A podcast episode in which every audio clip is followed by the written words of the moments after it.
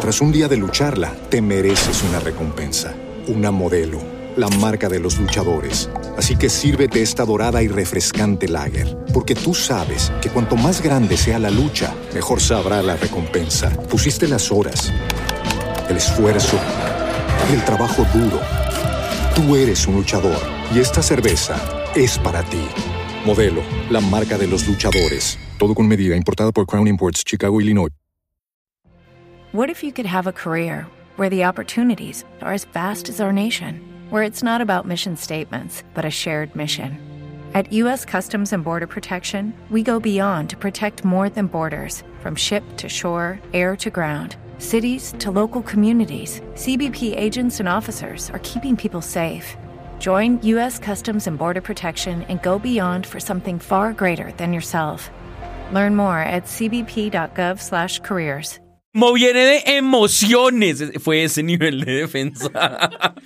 No. Nunca tuve cuenta en Flogger. Era Flogger. No. Nunca fui Flogger. ¿Cómo es que, es que se acabaron los candies y no había de otra? ¡Nerd! Oye, hermano, ¿viste ese estúpido nerd? ¿Cómo dice? Hola y bienvenidos a Estúpido Nerd, un podcast sobre series, películas, videojuegos y otras cosas ñoñas. Otras cosas ñoñas como repetir un parcial y sacar peor nota. Otras cosas ñoñas como adaptar mal los cómics. Otras cosas ñoñas como las películas que no llevan a nada. Otras cosas ñoñas como embutir personajes. Otras cosas ñoñas como castear poderes solo con las manos. Dancing Lights. Dancing Lights. Porque hoy vamos a hablar de X-Men Dark Phoenix.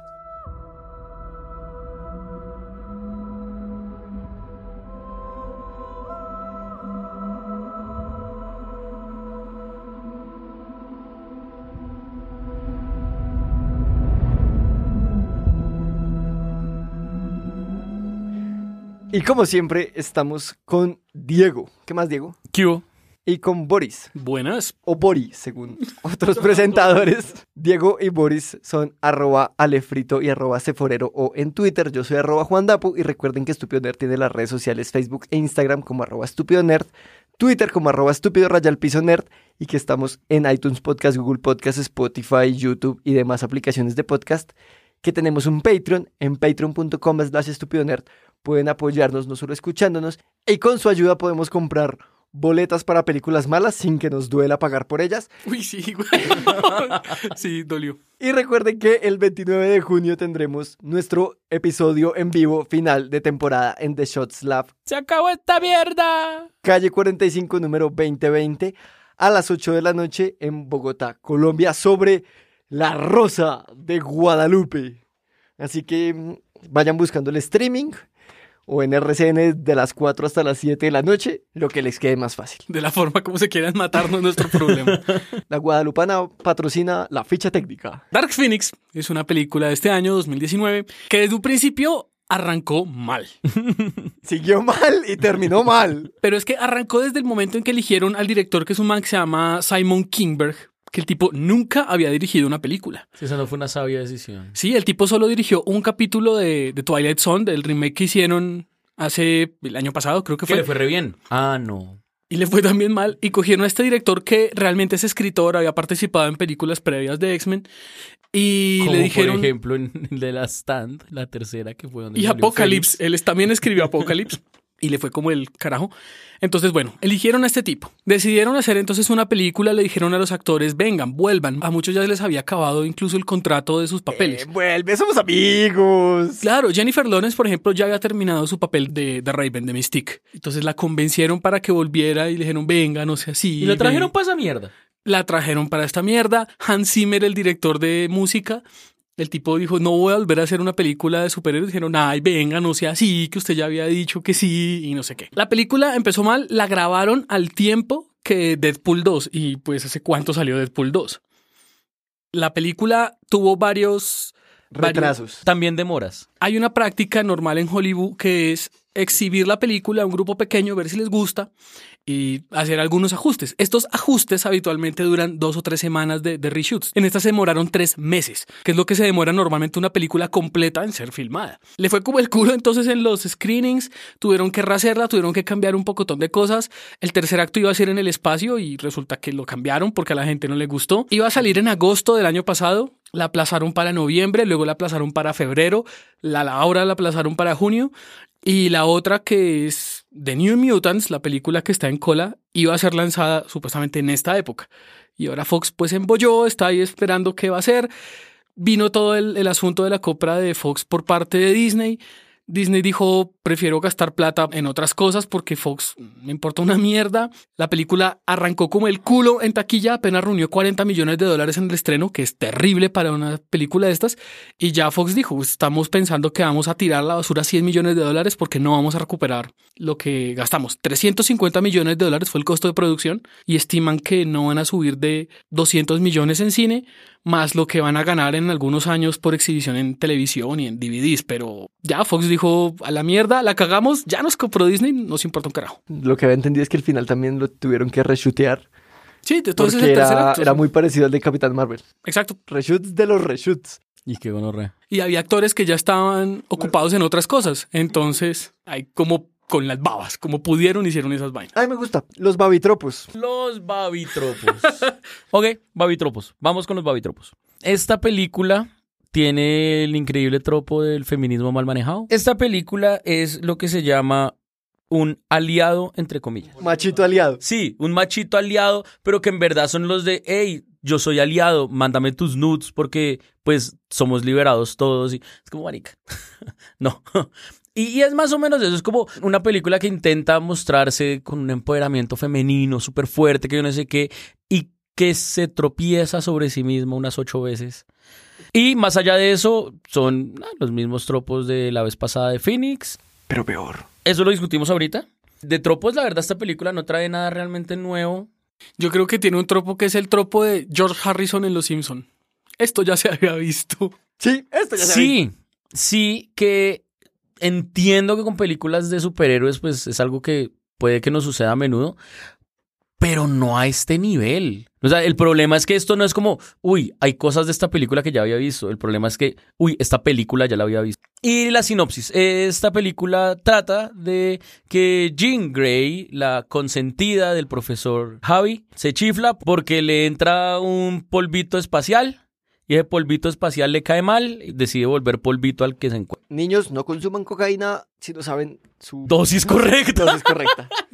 Mucha cocaína es mala. Hay que saber darse en la cabeza. Hay una cosa importante, eh, obviamente todos los mutantes son un grupo de desadaptados muy hueputa y siempre lo serán. Y es- es- no hay nada que hacer ahí, son, son mutantes, no, no pidas más explicaciones que eso para el grupo de desadaptados. Y después de la obligatoria mención del grupo de desadaptados, la ficha técnica y los tropos, después de la cortinilla, vamos con los spoilers de Dark Phoenix.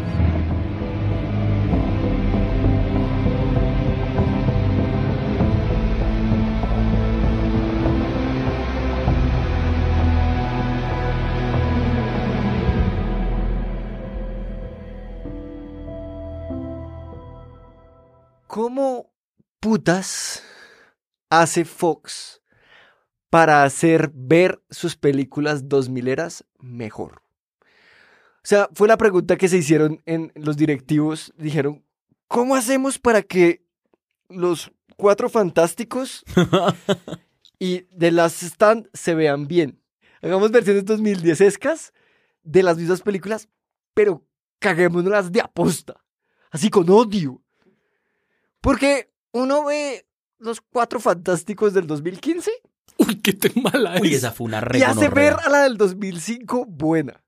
Y uno ve Dark Phoenix y yo hice la tarea. Vi The Last Stand. Y The Last Stand es una película mala, pero es entretenida.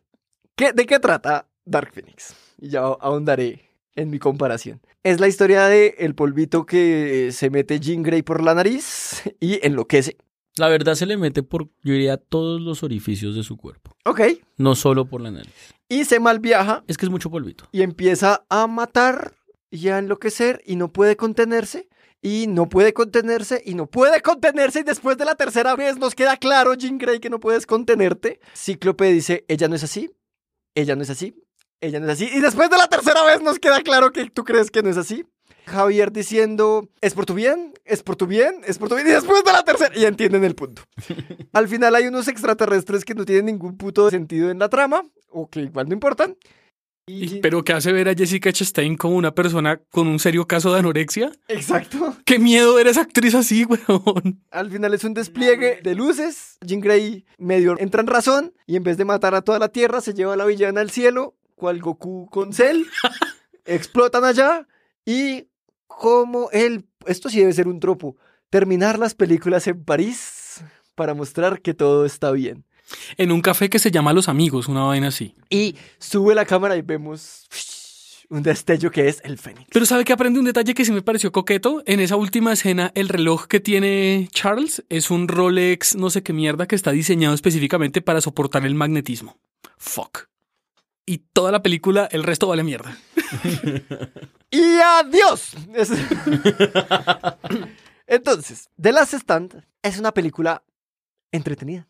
Jean Grey en The Last Stand hace algo muy chévere que no hace en Dark Phoenix. Mata a Cíclope. que quizás el Cíclope de The Last Stand no se lo merecía, pero el de Dark Phoenix sí.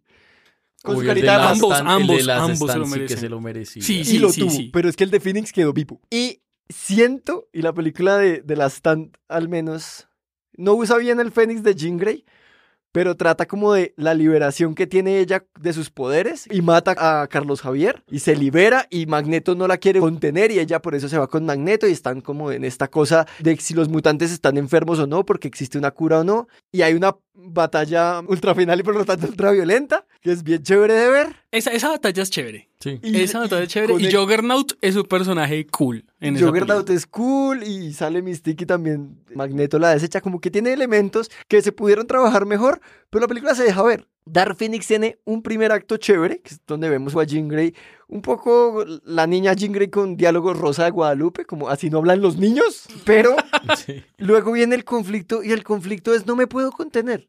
Todo es el conflicto. Le caga el parche a Magneto, que también creo que es un tropo de, de X-Men.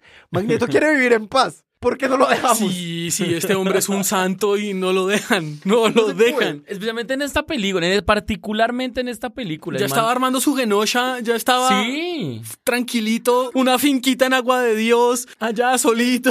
En la 2 de la nueva generación del man tiene como una familia. En Apocalipsis. Sí, en Apocalipsis.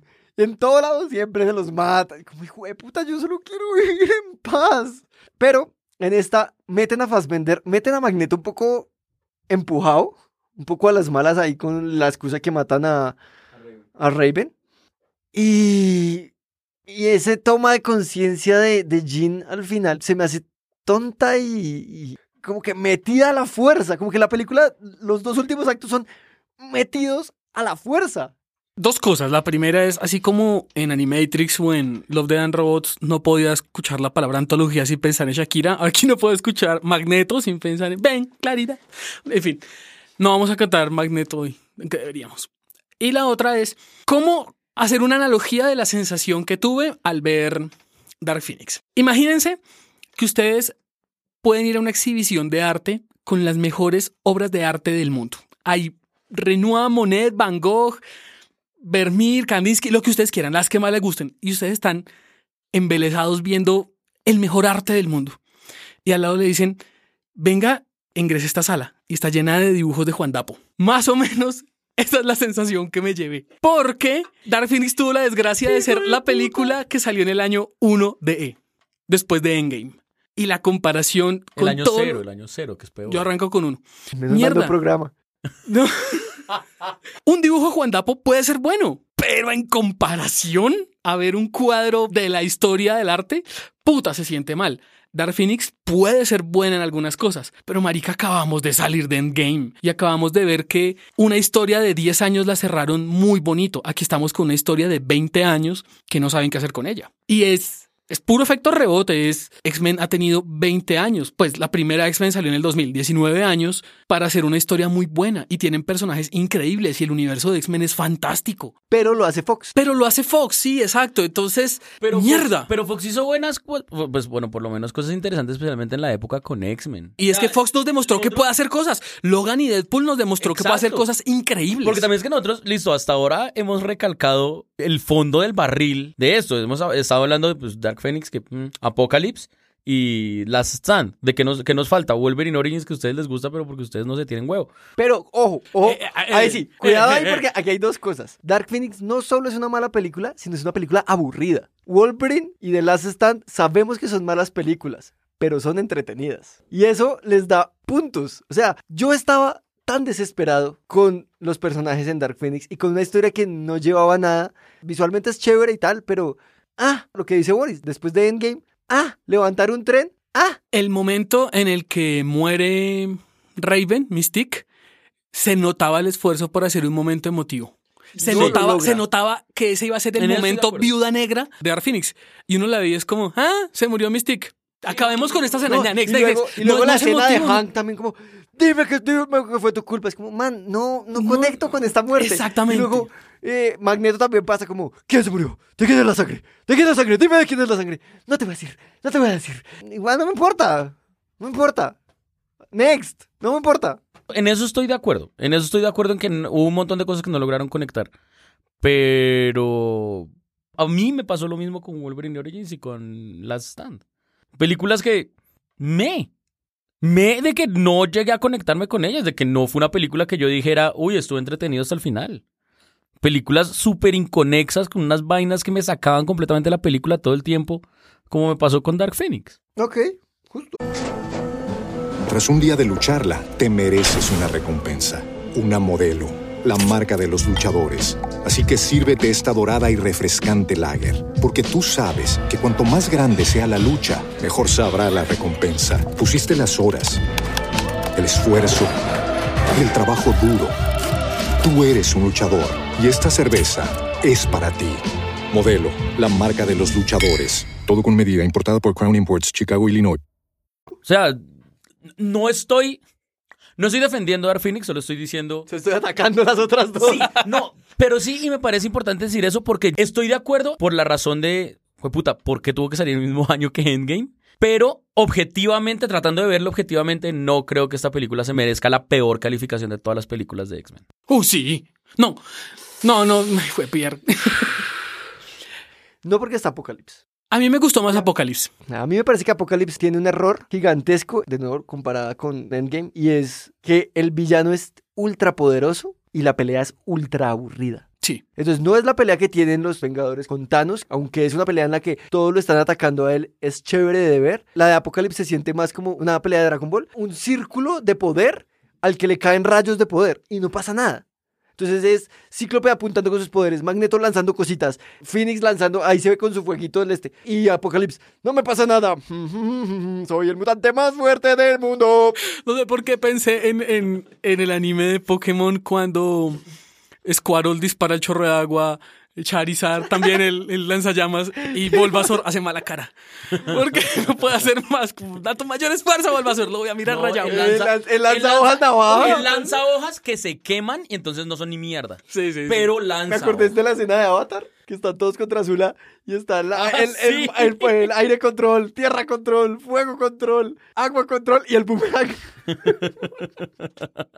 bueno, lo intentaste. Soka es el Bulbasaur de, de Avatar. Sí, a ver, con esta película es que no hay punto bueno porque lo que es medianamente bueno ya lo vimos. En serio, todo es George Harrison, esto ya se vio. Es que eh, casualmente, cuando vi la película, la vi esta semana, al siguiente día en FX dieron Ajá. Lance Stand y me la vi.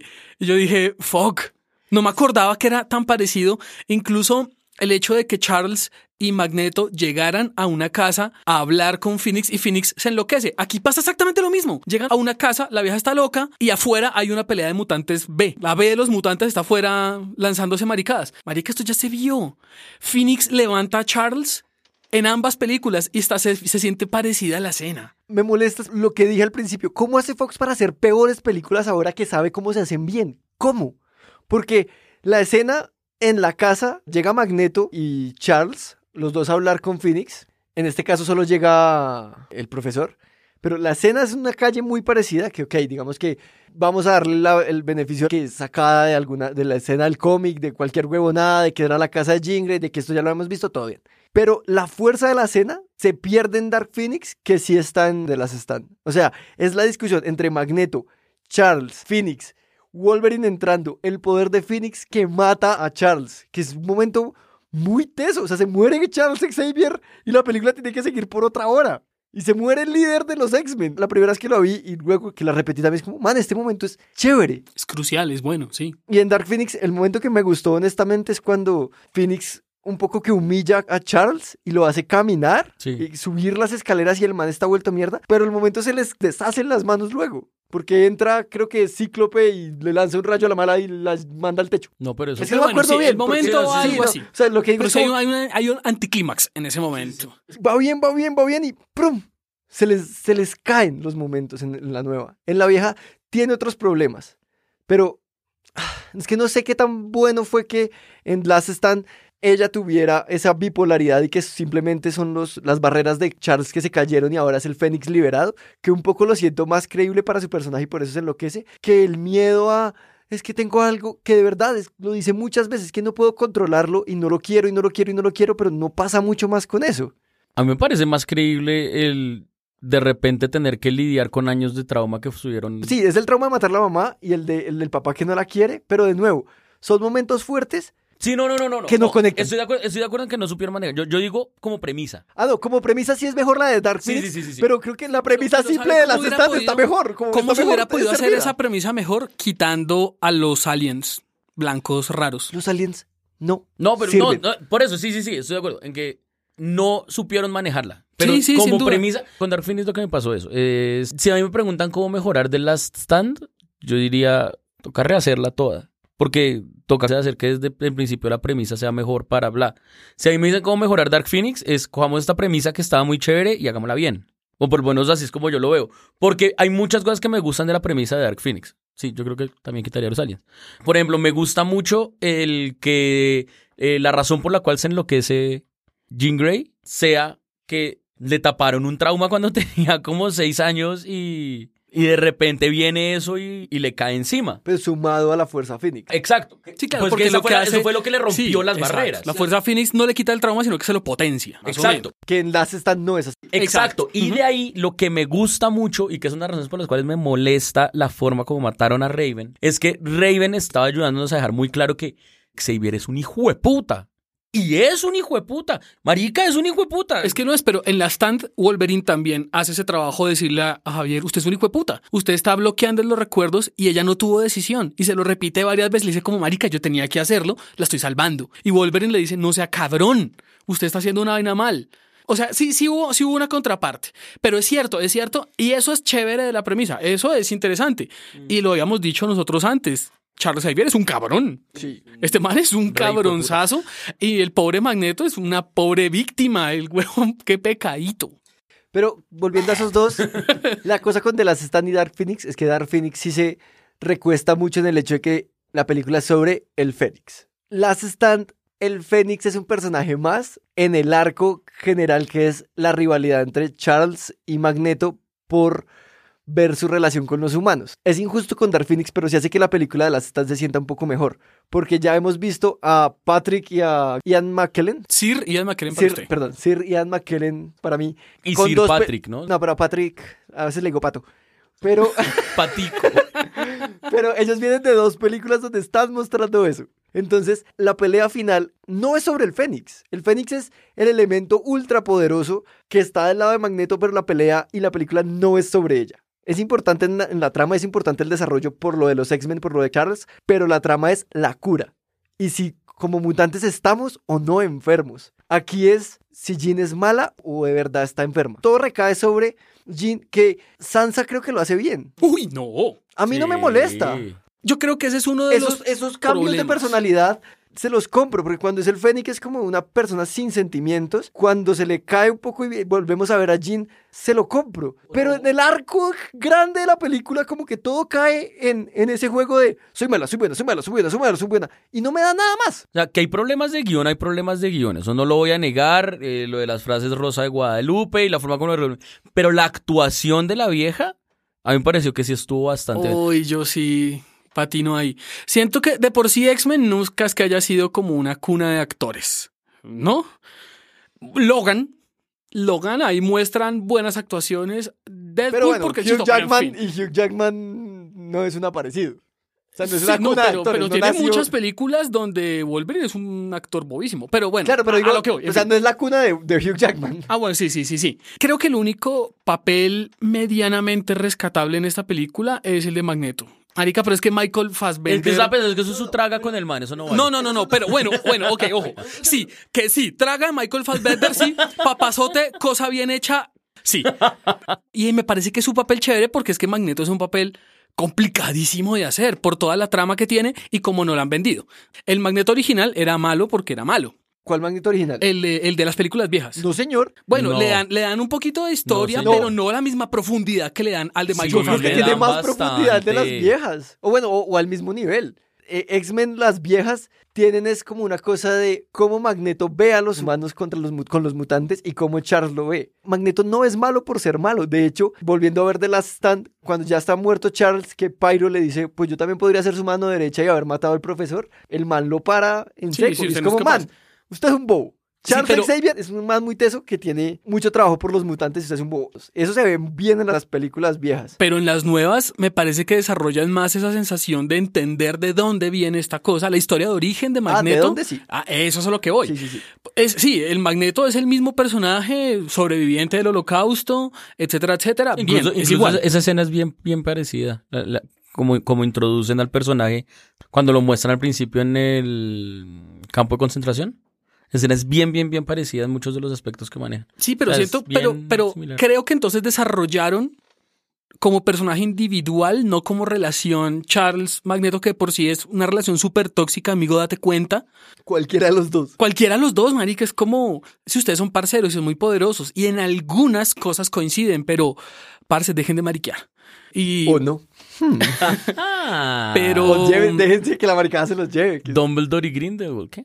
Pero este Magneto me parece que sí es un papel interesante. Charles, ¿Este magneto Ah. de Dark Phoenix sí, o de sí, de, Fassbender? de, de Fassbender y es que el man, lo que usted decía, el man se está intentando alejar y no lo dejan en paz. El man no quiere meterse en nada, el man no, no ve noticias, el man no sabe qué está pasando y le toca otra vez, bueno, voy a matar, está bien. Pero es que si no es eso, hacerlo. Aquí, aquí sí lo siento forzado. Yo aquí Magneto que Y sin embargo- porque es que es Fassbender y este man vende y es guapo y es buen actor. Y es Y guapo. sin embargo, Y es me guapo. parece que es la mejor actuación de la película. Sí, sí, sí. E incluyendo el de Sansa. Pero, ok. Dark Phoenix, ¿sabe qué es la vaina? Que de pronto siento que el papel de ella es un papel físicamente muy estático. Ella no tiene que moverse mucho. Todos sus poderes son mentales, no puede manifestarse como una buena actriz, ¿no? Y es en serio. No, no, no, no me río, pero me río porque estaba viendo la película y entonces en la escena en la que va Phoenix, que esa escena es muy mala, cuando llega Phoenix donde Magneto, ella se enloquece y empieza a matar a... a, a- Sí. como, marica, ¿esto de dónde salió? Sí, sale muy de la nada. Y entonces ella va a, coger- va a romper el otro helicóptero. Magneto lo intenta detener con una mano. Y entonces está muy concentrado en el poder del Fénix. lo está- Y Magneto canaliza sus poderes mentales y magnéticos con las manos. Entonces usa la otra mano. Lo pensábamos con la gente que lo vimos. Y si se paran de un pie y usa el pie, le gana. Si saca, si, si, si empuja la cadera. Si se acuesta como un gato, como una tortuga. Eso.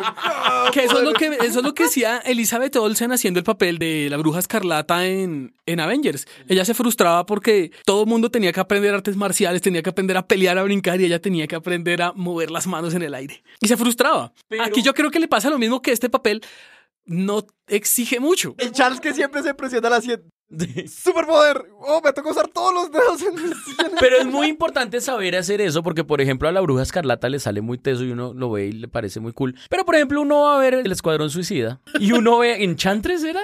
Y uno ve a Enchantress. Que manifiesta su poder bailando. Pero mal. perreando, weón. O sea, haciendo, haciendo mal twerking. O sea, no, weón, no. Ay, yo la quiero mucho, pero...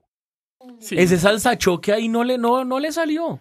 No le salió. Pero, pero retomando lo de Dark Phoenix, es que siento que en serio todos los papeles están mal hechos. Esa es la separación que yo quiero marcar. Una cosa es que los personajes estén mal hechos y otra cosa es que los actores actúen mal. Ambos. Entonces, me parece que Sansa lo hace bien porque le Sí. compro sus momentos en los que es Sansa y su personaje de Dark Phoenix es así. ¿Y qué hacemos? Porque está mal hecho el personaje. Magneto, sus razones son tontas. Uy, Sus razones, ridículo. quiero venganza del Dark Phoenix. Y, y, man, tú estás haciendo otra cosa. Creo que has evolucionado como persona, tie- tienes unas No, responsabilidades. quiero matar. Quiero matar, no, quiero matar porque necesito No. salir en esta película. O sea, no aprendió nada de que la razón por la cual se metió en un problema el catre hijueputa en Apocalipsis fue por intentar vengar. Y en ese tenía mucho más sentido porque vengar a su esposa y su hija. Aquí está vengando. Y que- ante personas mucho más débiles. mucho más. de- aquí está vengando que. eh, a, eh, no sé, a su. Amiga que no ve hace ex, 20 ex, años. ex- ex cuento. Entonces, razones tontas, la actuación de Fassbender es chévere. Quicksilver lo sacan de una forma muy extraña, tonta. Marica, faltó Eh, mucho más Quicksilver. Entonces, ese Que esa es mi personaje queja de siempre en todas está las bien de- actuado, pero se murió. Lo Podemos darlo por muerto. no se murió, pero podemos darlo por muerto porque ni siquiera está al final. Sí. O sea, ni siquiera importa. Nightcrawler, chévere, su frustración porque la gente los ve ahora como los malos, medio bien, pero el personaje tampoco aporta mucho. Es eso, los personajes están mal hechos y las actuaciones de, de Macaboy y de todos los demás que siempre son, han sido buenos actores, hacen lo que pueden con personajes que uno no conecta con ellos y que a veces la conexión se nota, lo que dijo Boris, forzada. Sí, es como cuando pusieron a Anthony Hopkins a hacer del papá de Thor. Ese papel no pide mucho y haga lo que pueda. Marica, la diferencia, la diferencia entre el papel de la mamá de Thor en Thor 2 y en Endgame. Exactamente. O sea, es exactamente misma actriz, momento para brillar. Exactamente el mismo papel, pero mal escrito versus muy bien escrito. Ahora que, que hablamos de actores, hay un concepto que yo siempre había querido usar y no había tenido oportunidad en este programa. Y dicen que en Estúpido Nerd no se aprende nada. Patrañas. Creo que esa es nuestra nueva, nues- nuestra nueva sección. Sí. Sí, En Estúpido Nerd también se aprende. se aprende y un concepto que me encanta, que es lo que hacen en Hollywood cuando quieren mm, sacar a las malas a un personaje. Habitualmente lo matan, ¿no? Si el, el actor nos o cayó al mal. actor o al personaje. Sí, no, pues el actor nos cayó mal, hay un problema, matamos al personaje y se acabó. En otros casos, cuando no pueden matarlo porque o es una comedia familiar o no sé qué vaina, hay un concepto que se llama lo montan en el bus. Porque en las series de televisión gringas, cada vez que un personaje renuncia, siempre lo Ah, despiden sí. en un bus, en un tren, en un avión, porque se va a otra ciudad, lo que sea. Entonces lo sacan así. Marica, porque se me vino a la cabeza directamente Gilmore Girls. Gilmore necesito, Girls, y referen- hay ne- muchos. necesito referencias distintas en mi vida. ¿Por qué no. Gilmore Girls? Pero lo que hacen en X-Men, y es una chimba de concepto, se llama el síndrome de Chuck Cunningham. Es que sacan el personaje a las malas y no explican por qué. Ni pasa nada, lo oblivian, lo borran Lo obliga- palabra tan bonita, güey. Sí, y- Obliviar. y se borra y se quedan ¿Por qué callados se y no así? pasa nada. Porque hace muchos años en Happy Days había un personaje que se llamaba Chuck eh, Cunningham, que era el hermano de alguien más, y de un momento para otro dejó de salir. Y en el resto de la serie dejaron de mencionar el personaje, lo borraron. Y entonces, ¿qué pasó con el público? Simplemente al principio es que ve dónde estará y luego, ¿eh? aquí hicieron con muchos personajes. ¿Qué pasó con Coloso? Tras un día de lucharla, te mereces una recompensa, una modelo, la marca de los luchadores. Así que sírvete esta dorada y refrescante lager, porque tú sabes que cuanto más grande sea la lucha, mejor sabrá la recompensa. Pusiste las horas, el esfuerzo, el trabajo duro. Tú eres un luchador y esta cerveza es para ti. Modelo, la marca de los luchadores. Todo con medida, importada por Crown Imports, Chicago, Illinois. Como nuevo cliente de Western Union, puedes disfrutar de una tarifa de envío de 0 dólares en tu primera transferencia internacional de dinero en línea. Envía dinero a los tuyos en casa de manera rápida, fácil y conveniente. Visita westernunion.com o descarga nuestra app hoy mismo y tu primera tarifa de envío corre por nuestra cuenta. Aplican ganancias por cambio de moneda. No disponible para tarjetas de crédito y envíos a Cuba. Servicios proporcionados por Western Union Financial Services Inc. NMLS 906983 o Western Union International Services LLS NMLS 906985. ¿Dónde está Coloso? ¿Dónde está Psylocke? ¿Dónde está Olivia, mamacita deliciosa, cosa bien hecha? Que de el por falso sí- Dios me la bendiga. De por sí, ¿Dónde de por está? sí lo poquito que la muestran en Apocalipsis para que ni siquiera la nombre. Y es muy mala, sí. ¿Qué pasó con Psylocke? ¿Qué pasó con Jubilee? Que no aporta nada. Pero ¿dónde está Jubilee? ¿Dónde está incluso la Juno. paloma? No, Juno ya se murió. Pero la paloma, el pájaro, ¿cómo es que se llama? Eh, Ángel. Ángel. Que a propósito, véanse los sketches de Pete Holmes haciendo el de profesor Javier despidiendo a los Ah, mutantes. es muy bueno. Tú eres un bueno. pájaro. Birth, birth, birth. Entonces aquí lo sacan a las malas y ya. Y se quedan callados. por qué. No, aquí no Sí, explican qué pasó con porque es que Psylocke. Ah, con Psylocke no. Ah, Ni Quicksilver. me con a. Coloso. Con Quicksilver, que si lo vemos, es- se lesiona y nadie más. Y Pero casi. siento que, o lo que leí fue que querían explorar otra, otra forma de sacar a Quicksilver y era ver si lo mordía una serpiente. Y toda la película andaba con un canasto. Un canasto. Pero meter a la cieguita de Laida era un gallo que la gente no iba a entender en la historia, entonces prefirieron sacarlo lesionado. Marica. Igual la escena se rodó. Igual se rodó. No, marica. Es que hay muchas cosas muy raras en esta película. Estaba leyendo que este man, el director, el man quería hacer algo bien. El man tenía la intención y se inspiró en Batman, en las películas de Batman, porque él quería hacer algo más emotivo y no sé qué mierdas y parce no lo logró. Muchas escenas son cámara a la mano, porque él quería darle como más naturalidad, naturalidad a una película de X-Men, por favor. Entonces, como que todo se llenó de buenas intenciones, se llenó de decisiones a la ligera y cayó justo en el momento en que estamos pasando la tusa de Endgame. Entonces, puta, es la tormenta perfecta. Sí, que estamos particularmente no forgiving, no, no, no, no perdonamos bien en este momento. No porque nos han dado cosas muy buenas en los últimos años, honestamente, y si no muy buenas, al menos buenas, como Black Panther, qué sé yo, o sea, que no son las películas, las mejores películas y pues son películas buenas. Black Panther es una nominada a mejor película. Como siendo objetivos. Ok, pero, Bueno, Vale. Hollywood objetivos, pero. pero las malas películas de superhéroes cada vez les va a costar más. Y hay algo con, con X-Men que me molesta también, y es con las nuevas, o con esta en particular, y es que en X-Men, la trilogía original, qué raro se sintió decir eso, los humanos aprenden. Y entonces a Magneto lo meten en una cárcel de plástico. Los soldados tienen armas de plástico. Sí, En Dark Phoenix están llevando a Magneto en un tren de metal. Donde algo falle. Marica, no, Donde algo falle. no solo eso. marica, no solo eso. Van a buscarlo a Mini Genosha en helicópteros Con- es como, de metal. man, hace 20 años ya sabíamos, o sea, ya Las Stan les había dicho cómo se enfrenta a Magneto. Claro, hay otras formas para que eso salga mal, pero es, man, Magneto no es un, un mutante nuevo en Dark Phoenix, lo hemos visto en todo, lo ha visto el Intentó mundo. matar al presidente llevando un puto estadio y lo puso alrededor de la Casa Blanca. Pero Si no. eso no es lo suficientemente visible, y ese fue el mutante que estaba preso por matar a Kennedy. Si no era lo suficientemente visible, ya que más esperamos. Y Mystique le dispara con una pistola plástica porque ya lo sabían. Entonces, ¿dónde está la coherencia del aprendizaje humano contra los mutantes que fue tan importante para el desarrollo de, de Días del Futuro Pasado? Que es, los humanos tenemos que adaptarnos y por eso vamos a crear los sentinelas y bla, y bla, y bla. Se desapareció. Sí, ahí también hay que tener en cuenta que, Que, que eso devolvió se el hizo- tiempo. que eso se hizo única y exclusivamente para poder ver cómo Magneto cerraba un vagón de tren como si fuera un esfínter. Encima de esos aliens. Marica, es exactamente. Sí, como que uno, uno, uno tiene como ganas de ir al baño y va llegando a la casa. Y entre más cerca está de la casa, su cuerpo lo sabe. Como, marica, mi cuerpo sabe que. como, no. y se sienten las no. contracciones. Y es como tener un magneto interno que ciérrate y aplasta esos aliens. Así fue esa escena. Así fue esa escena. Fuera, fuera de la relación que acaba de hacer con el esfínter, a mí esa escena me pareció, pues esa parte me pareció tesa. Es que es eso. La no película- imaginándome el esfínter, pero sí lo ¿O sí? El esfínter de Coloso. Las la película tiene escenas chéveres. Los Tiene, efectos tiene, tiene especiales partes muy chéveres, sí. son buenos. Nightcrawler teletransportándose enfrente del tren para matar al alien y devolverse y la mirada que le hace. Es cool. Hay cosas visualmente chéveres de las actuaciones, de los momentos, de todo. Pero, Pero pero, la por ejemplo, película pero, por ejemplo, funciona. pero por ejemplo, ese, ese, ese momento, ese momento exacto, el de Nightcrawler dejando a este que al frente del tren, lo cual es muy cool, está tal vez un poquito manchado por el marica, no les creo que Nightcrawler de repente en ese instante decidió, ah, ahora soy un asesino, una gonorrea. No, pero yo eso un poco sí se lo compro porque viene de matar al soldado que le dijo que bla, bla, bla. Marica, pero no, no al nivel de rabia. Pero no al nivel de. Marica, una cosa es espacio de rabia, otra cosa es la dejó al frente, le sonrió en la cara Bueno, y se fue. Eso no es un. ¡Ah! no, eso es Sí, un. después se volvió soy una teletransportar. regonor. No, marica. Sí, y luego le hizo T-Bag. Esa al parte sí, fue lo único que le faltó. No, eh, me Porque enseñaron. me- en, en Overwatch me enseñaron que no se llama T-Bag, se llama Tactical Crouching.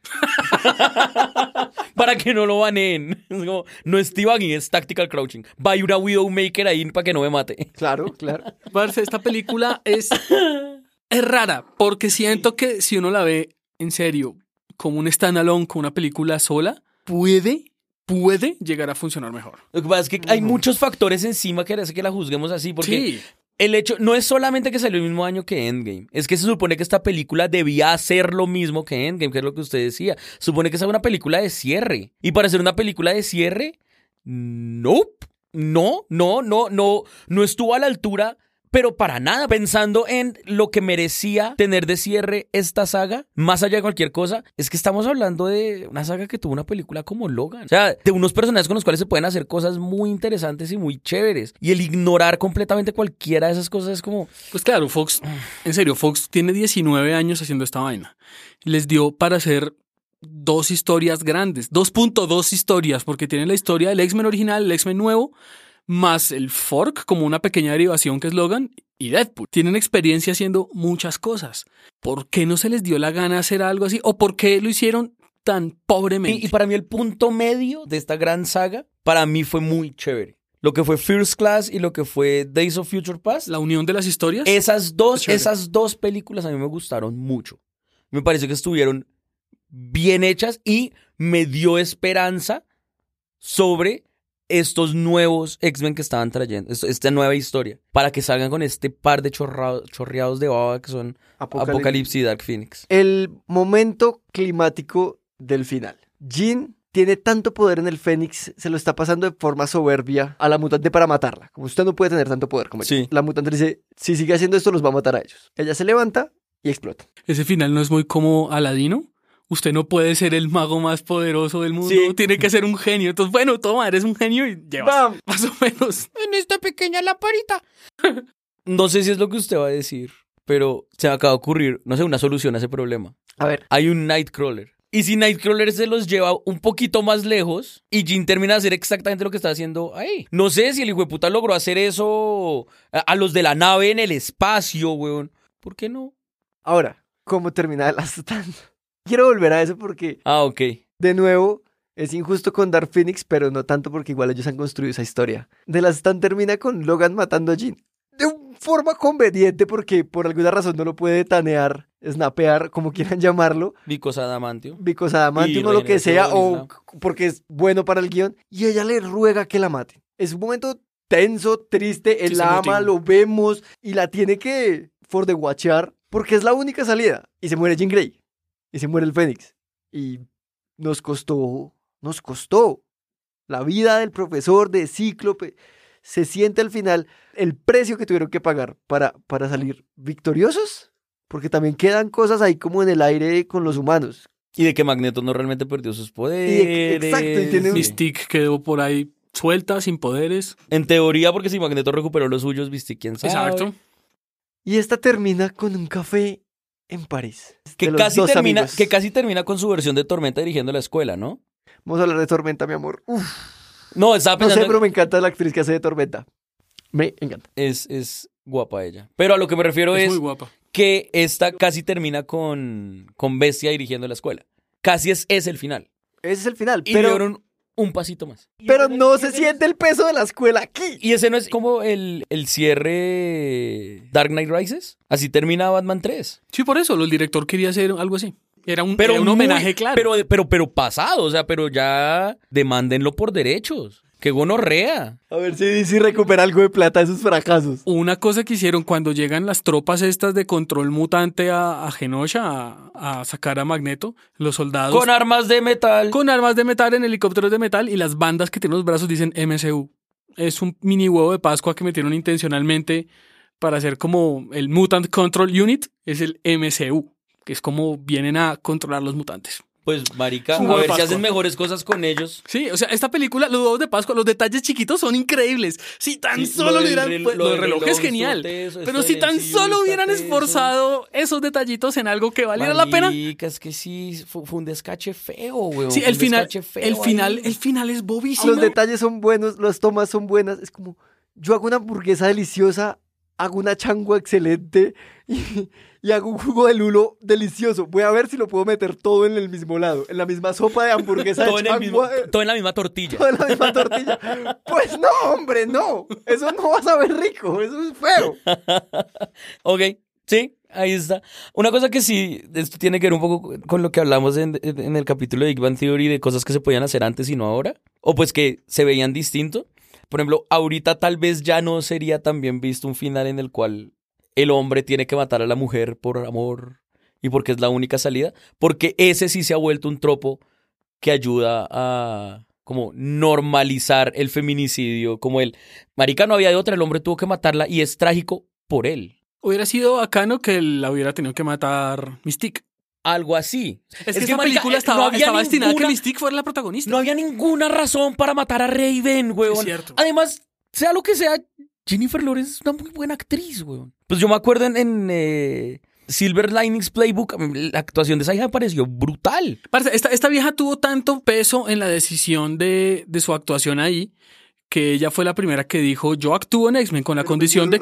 Pero que no me pongan el puto maquillaje todo el tiempo como hicieron con Rebecca Romijn en las primeras películas. sí, de verdad, porque eran sesiones de seis horas de maquillaje y la vieja andaba viringa, pues estaba en bola, se enfermó varias veces. Jennifer Lawrence dijo, ok, yo me aguanto el maquillaje, pero de vez en cuando la mayor cantidad de, de tiempo que sea digital y si me piden la cabeza azul, pues pónganme un uniforme, no me hagan ese disfraz. Y por eso esta Mystique anda de civil la mayoría del tiempo, porque esta vieja no crea maquillaje. Y es muy lógico. y, es- y está bien hecho y todo. Pero la misma Lawrence fue la que dijo, bueno, voy a hacer esta película fuera de contrato, páguenme pues mis no sé cuántos millones de dólares, pero no quiero más. No quiero, no quiero mariquear más con esta vaina. Por eso yo creo que la tuvieron que matar. Marica, pero pues entonces, listo, termina esta película, pero...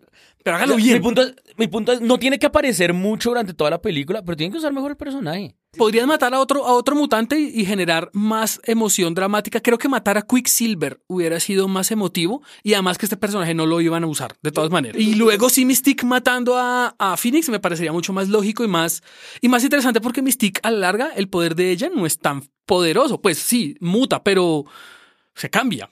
Y, pero a, a nivel de ataque ella es Ninja. débil. Es un ninja, exacto, es débil. Es Black Widow.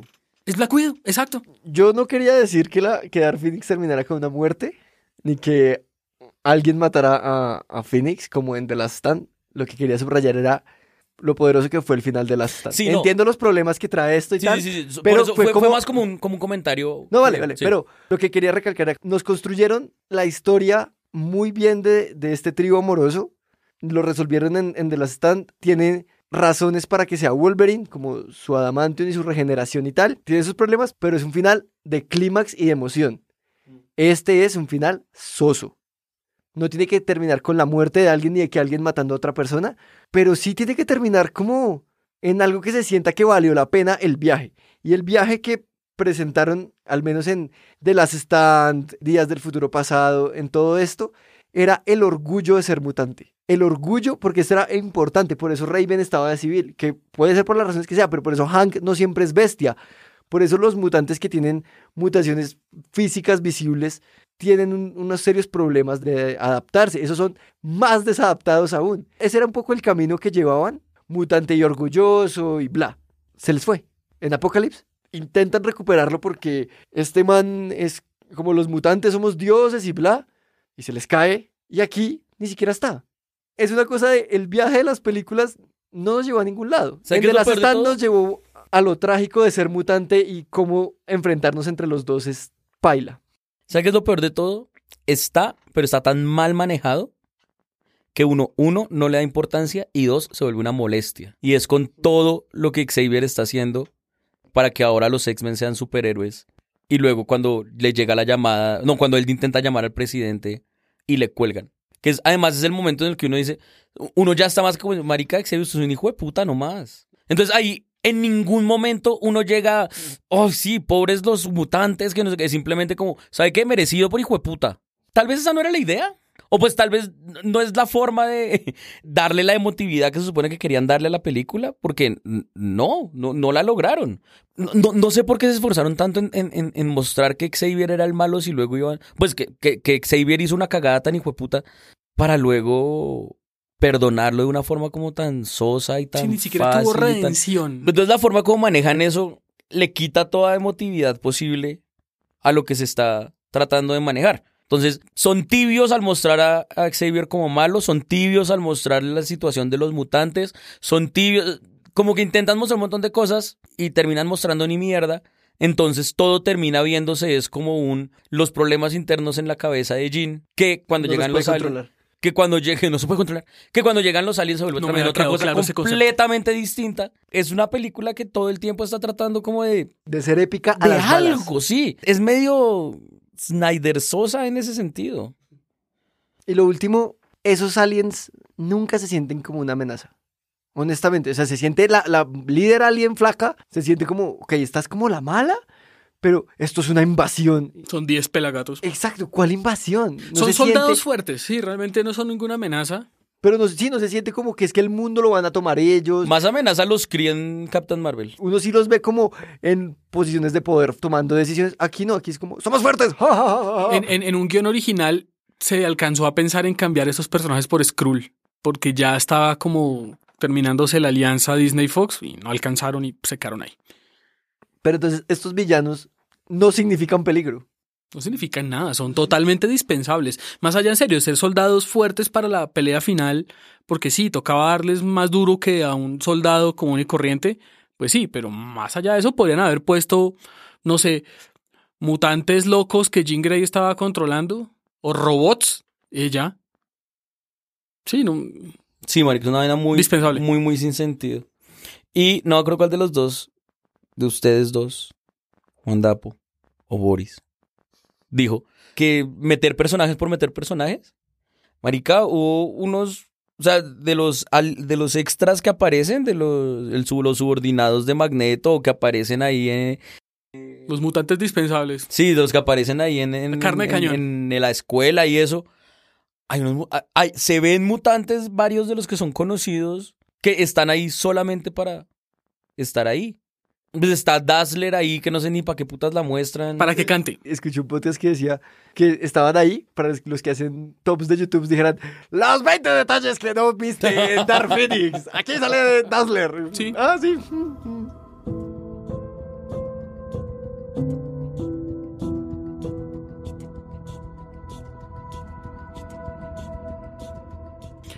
Yo siento que Dark Phoenix fue un campanazo de alerta gigante por el fracaso en taquilla que fue y lo que puede representar del hastío que ya tenemos de superhéroes después de Endgame. Ya no cerraron la historia de una forma tan impecable. Ya no queremos más. Ya nos dijeron. Esta es la historia perfecta. Ustedes como fans mojaron calzón, están felices. Listo, este este es el mayor éxtasis. Y después nos sacan esta vaina y ya sabemos que es evidente, es absolutamente evidente que los X-Men y Cuatro Fantásticos van a comenzar a incorporarse dentro del MCU. Se puede demorar un tiempo, pero ahí vienen. Spider-Man en los trailers ya ha mostrado, ya usó la palabra mágica de los cómics, el multiverso. Y eso puede significar que ya vamos a meternos a otro universo donde aparecen los mutantes, donde bla, bla, bla, bla, bla, bla. Pero esto es un campanazo de alerta ni el hijo de puta. Yo siento que esta película es la que puede estar manifestando de forma más seria el hastío de las películas de superhéroes y que esta moda puede ya comenzar a irse hacia abajo a menos que hagan un esfuerzo muy violento para subir esto. Y el estándar que tienen es exageradamente alto. Infinity War y Endgame son un estándar muy altísimo. Si quieren hacer que la gente vuelva a enamorarse de los superhéroes, Marica les va a tocar hacer un esfuerzo violento y no estoy seguro si con los personajes que tienen, si con las ganas que tengan y con las decisiones que están tomando vayan a lograr algo. Entonces esto es, esto es diciente. Y más preocupante, DC debe estar cagado del susto, porque las películas de DC no es que sean tan fuertes. Y después de Dark Phoenix, que nos vayan a votar La Mujer Maravilla 2, es como, esta película va a sufrir, porque le va a tocar aguantarse un peso gigante que es, en, sus, en sus hombros está todo Warner. Alguna vez lo dijimos y se ha dicho muchas veces que los superhéroes son el nuevo western. Y como el western están cayendo. O sea, se están volviendo aburridas, están hastiándonos.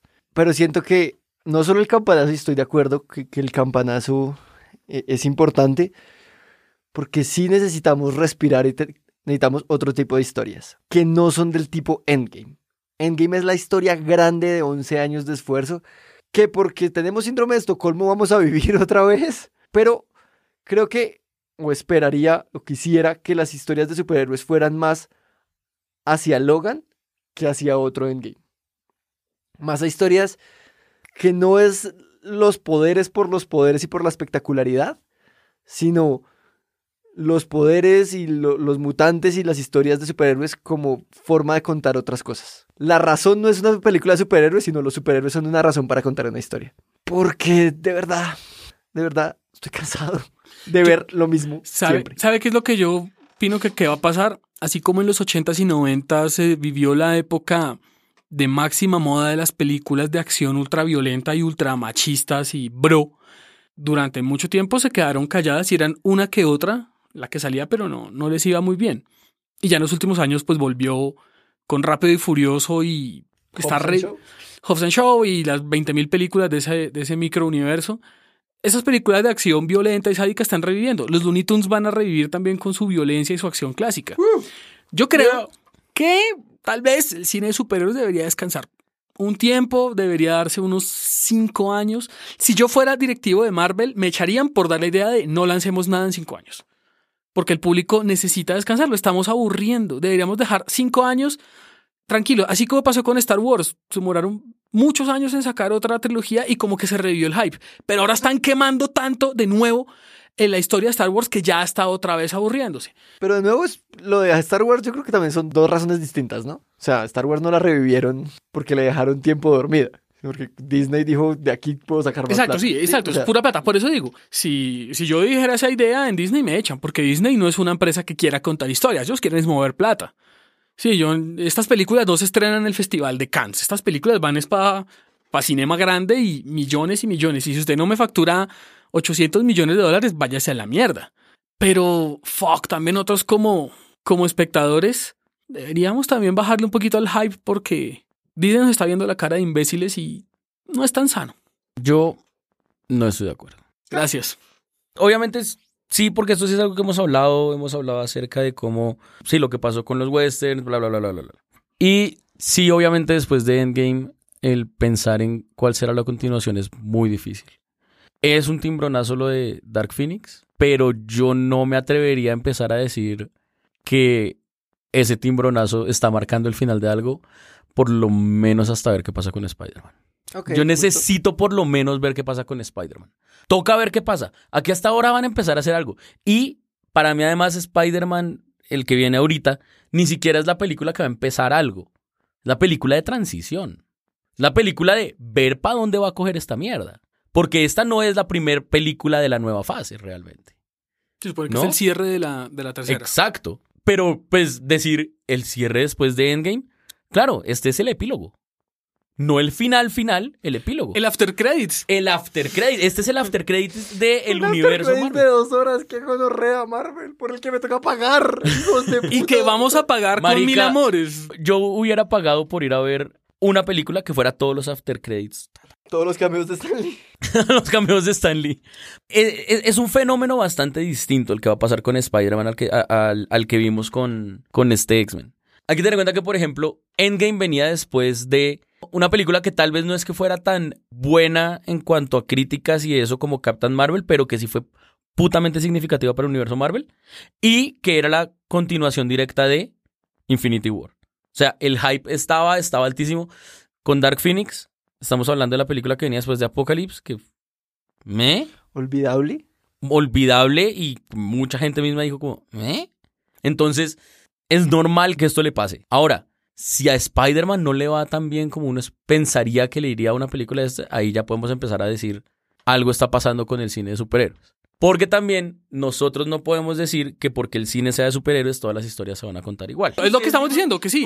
Que Logan, queremos algo más Logan, queremos algo más Deadpool para arriesgarse a hacer cosas diferentes. Pero Sí, sí, Marvel sí, nos está dando más de lo mismo un poco. Sí, sí, sí, sí, sí. Por eso, es el asterisco que Exacto, ponemos. por eso que quiero ver para dónde cogen. Porque si lo que empiezan a hacer es empezar a construir otra vez desde el principio algo exactamente igual a lo que se construyó antes, sí, obviamente para el, la mitad hacia el final de esta, de, de- de esta nueva fase vamos a estar con... Meh. Ahora, quién sabe si lo hagan. Quién sabe si se vayan a ir exactamente por ese punto. Incluso yo creo, yo creo que ahorita lo importante no es tanto, y lo, va a sonar probablemente muy hipster lo que voy a decir. Lo importante ahorita en cuanto a películas de este género, Es la chicardilla. no, no es Marvel. No es Marvel, no es DC. Es Archie. Marica, casi es que van a empezar a hacer las productoras independientes, o pues independientes entre comillas, digo, las que no son estas grandotas, con la deconstrucción del género de superhéroes. Como un Kikas.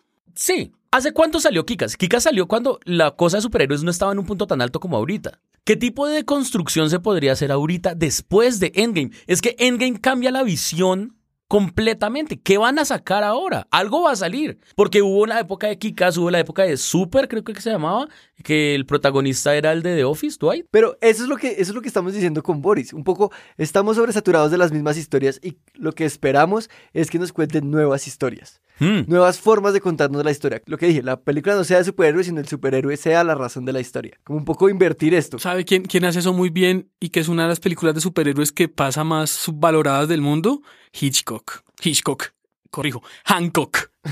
Hancock. Hitchcock, la película. Sí, sí, Hancock, mire que a, mí, Hancock, a mí Hancock. Me pareció muy chévere. ¿Sabe cuál fue el problema de Hancock? Que saliera en ese momento y no ahorita. Sí, es cierto. Hancock ahorita sería un comentario muy fuerte sobre lo que nos gusta y sobre lo que estamos Exacto. viendo. En esa época fue como un, imagínense esto, lo cual para uno ñoño que hubiera estado con superhéroes tanto tiempo fue como, qué interesante la subversión de, en ese momento cualquier persona iba a verlo y decía, raro ese superhéroe, ¿no?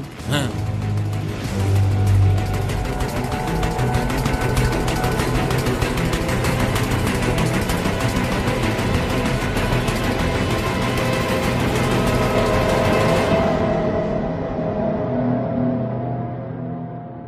Nos vamos con esa sensación de me de Dark Phoenix. Nos Eh, vamos voy a mandar una carta a Fox para que me vuelvan la plata del cine y solo pagué y pagué una mierda porque fue un miércoles que es baratísima la boleta y me dolió de todas maneras.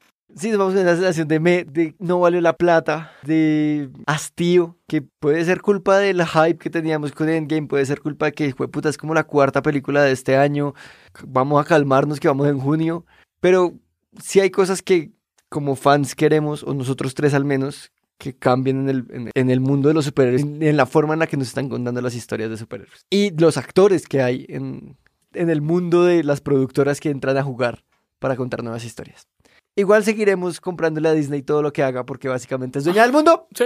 Es como, no, maldita sea, las películas de superhéroes son una mierda. ¿Saben qué? Ahora me voy a poner es a ver series animadas. Ah, puta. No, entonces ¿saben qué voy a hacer? Star Wars. Ah, mierda. No, entonces, sí, no, ya ahí estamos.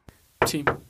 Puede que sea Disney que nos va a comprar porque uno ya nunca sabe. O a matar. O ambas, por alguna razón. Solo para volver, como siempre, a los Simpsons fue, ¿ustedes creen que Bill Gates se hizo rico firmando cheques? Pero no podemos irnos sin la internacionalmente famosa puntuación de Estúpido Nerd para X-Men Dark Phoenix. Diego, del 1 al 10, ¿cuántos no lo puedo controlar? Tiene X-Men.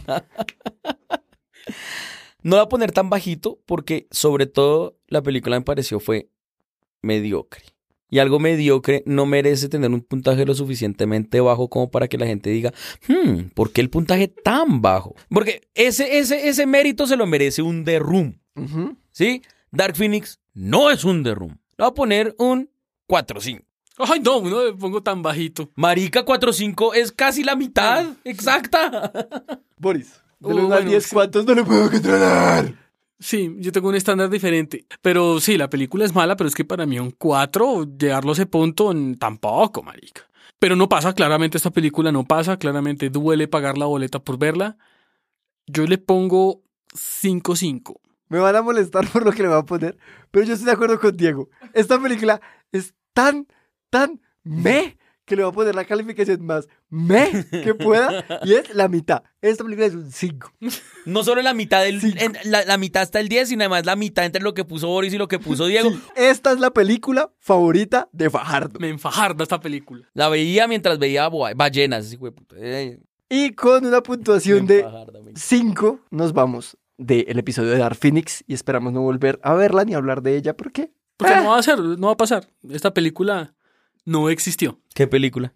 Recuerden que Estúpido Nerd tiene las redes sociales Facebook e Instagram como arroba Estúpido Nerd, Twitter como arroba estúpido rayal piso nerd, que estamos en iTunes Podcast, Google Podcast, Spotify, YouTube y demás aplicaciones de podcast, que tenemos un Patreon en patreon.com slash estúpido nerd. Pueden apoyarnos, no solo escuchándonos.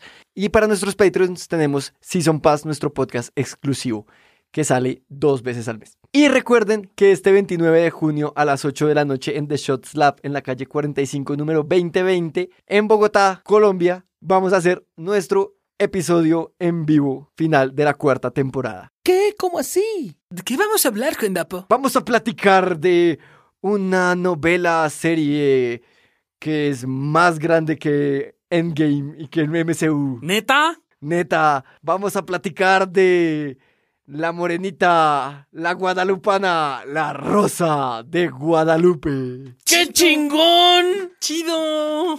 Perdón, México. Sí. Ellos son los que tienen que pedirnos disculpas a nosotros por la rosa.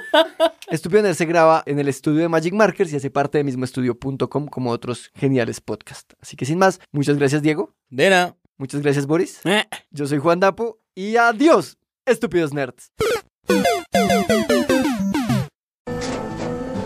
Tras un día de lucharla, te mereces una recompensa, una modelo, la marca de los luchadores. Así que sírvete esta dorada y refrescante lager, porque tú sabes que cuanto más grande sea la lucha, mejor sabrá la recompensa. Pusiste las horas, el esfuerzo, el trabajo duro.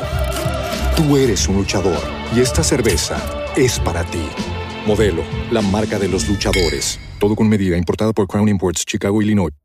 Como nuevo cliente de Western Union, puedes disfrutar de una tarifa de envío de 0 dólares en tu primera transferencia internacional de dinero en línea. Envía dinero a los tuyos en casa de manera rápida, fácil y conveniente. Visita westernunion.com o descarga nuestra app hoy mismo y tu primera tarifa de envío corre por nuestra cuenta. Aplican ganancias por cambio de moneda. No disponible para tarjetas de crédito y envíos a Cuba. Servicios proporcionados por Western Union Financial Services Inc. NMLS 906983 o Western Union International Services LLS NMLS 906985.